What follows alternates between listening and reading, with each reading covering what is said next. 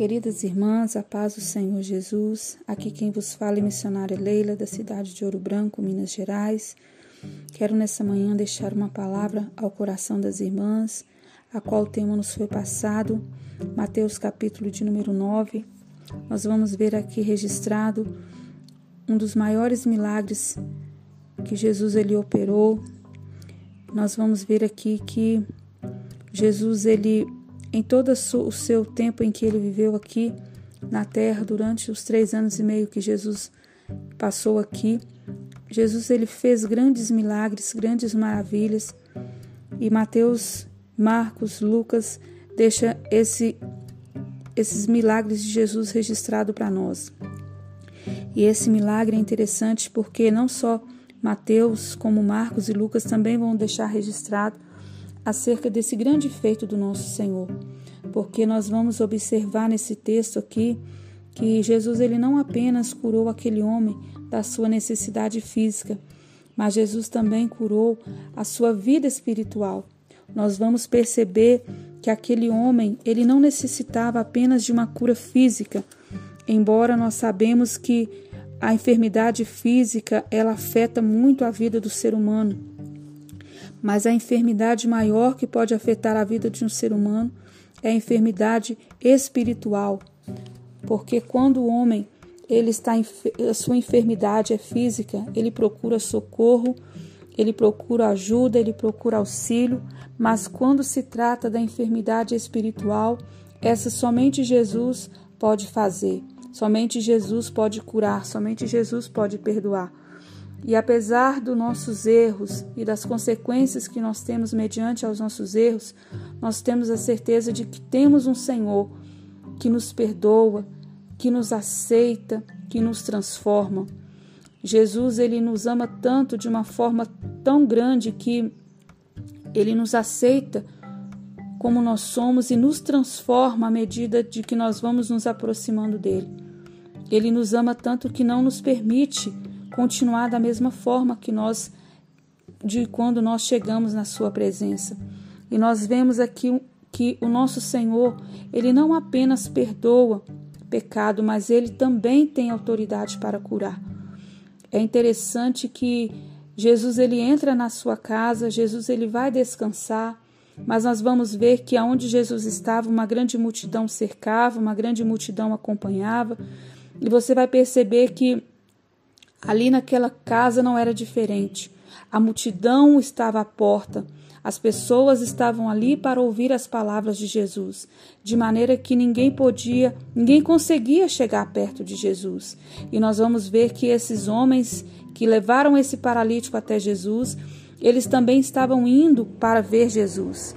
E no meio do caminho, eles tomam uma atitude de ajudar, de auxiliar alguém no meio do caminho para o culto, eles tomam uma atitude de também levar alguém para que essa pessoa também recebesse daquilo que eles iriam receber. Então, eles pegam esse homem, levam ali. Quando eles chegam, eles percebem que não tem como eles entrarem naquela casa, porque a casa está cheia, não tinha como eles entrar pela porta. Porque se nós formos observar, as casas ali naquela cidade tinha apenas porta, não tinha janela e não tinha condição, porque a multidão estava à porta. Não tinha condição deles chegar até onde estava Jesus. Mas isso não os impediu de levar aquele homem até Jesus. Isso não impediu de que aquele homem alcançasse o milagre. Eles tomam a atitude de subir no telhado, de passar aquele homem pelo telhado. De alguma forma, de alguma maneira, eles teriam que chegar até onde estava Jesus. Quantas coisas têm nos impedido de chegar até onde está Jesus? Quantas coisas têm vindo sobre nós que nos impede de alcançarmos os milagres de Jesus? Às vezes é uma palavra que ouvimos, às vezes é um gesto que alguém faz a nosso respeito, às vezes é alguma coisa que vem contra nós, a enfermidade, a adversidade, a angústia, isso nos afasta de Deus, isso faz com que a nossa fé ela fique uma fé diminuída, pequena, mas nós vamos ver que aqui a fé desses homens era tão grande que, apesar dos impedimentos, apesar das coisas que os cercavam, mesmo assim, eles ainda mantinham firme o seu objetivo, que era de levar aquele paralítico até onde está Jesus. Era de levar aquele homem para que aquele homem recebesse o milagre da parte de Jesus.